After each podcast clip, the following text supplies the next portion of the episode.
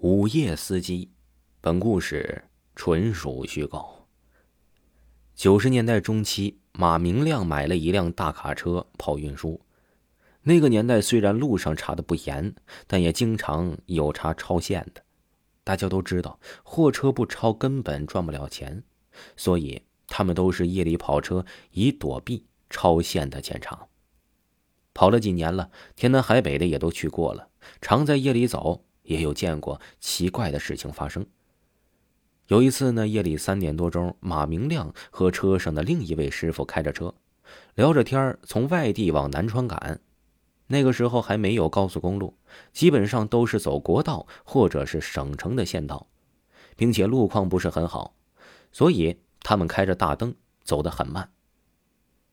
走在荒郊野外的时候。马明亮突然看到柏油路上站着一只大白羊，那羊啊就站在了路中间，按喇叭。它会不跑，只是扭过来脸，盯着车看。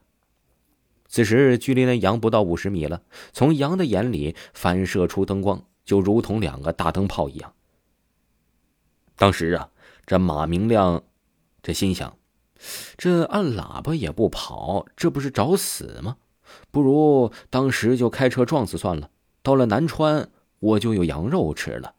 一边想着，就一边真的加油撞他过去了。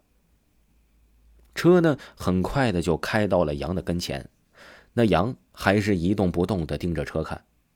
马明亮一踩油门，车过去了，然而却并没有听到撞车的声音。车开过去二十米的时候，马明亮踩了刹车，并且刹住了。副驾驶准备开车门，下车拾羊的时候，马明亮却从后视镜里看到可怕的一幕。他从后视镜里看到，那只羊还在路中间站着，仿佛车并没有撞到它一般。而且那只羊调转了身体，头朝着他的车屁股，在黑暗之中盯着他。我在驻马店东方驾校学车的时候啊，听教练讲了这么一个故事。教练姓梁。下文就称之他是梁教练吧。梁教练早年的一个朋友小张是跑大货车的。有一次，小张和同行的两位师傅三个人开着大货车去外省送货，回来的时候啊，快到驻马店的时候啊，刚刚是晚上六点多钟。夏天的时候六点多钟天还很亮呢。他们走在了幺零七国道上，路过一个村庄啊。村庄外面靠近国道的地方，有一户人家盖了两间砖瓦房，开了个小卖部。他们开着车，离那村庄还有段距离的时候，驾驶员小张突然看到国道的柏油路坏了，正在施工，路都被挖开了，而国道旁边的田地里新开了一条还没有上柏油的路，光光亮亮的。于是小张就打开了方向盘。从柏油路上下来，朝那小路走去了。小路很空旷，所以小张跑得很快。没想到刚跑了一会儿，就眼前一黑，接着一声巨响。等睁开眼反应过来的时候，发现撞上了路边的小卖部。车上三个人呆了半天，赶紧下车看看有没有伤着人。所幸的是，小卖部没有人受伤，他们三个也没有受伤。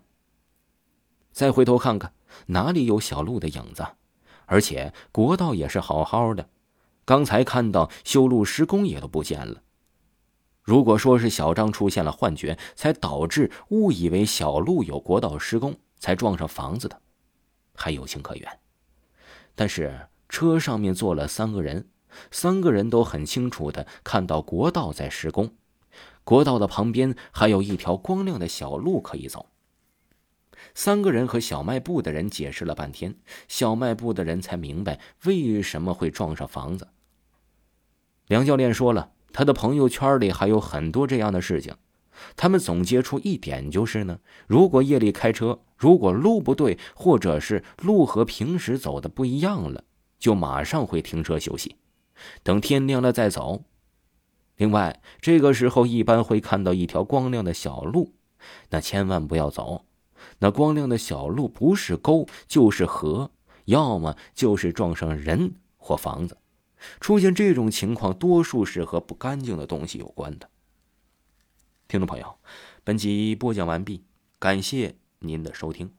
如果各位听友想要加维华的直播时通知群，就可以点一下维华的头像。维华的头像有微信的联系方式是维华演播的首字母小写七七八，维华演播的首字母小写的七七八。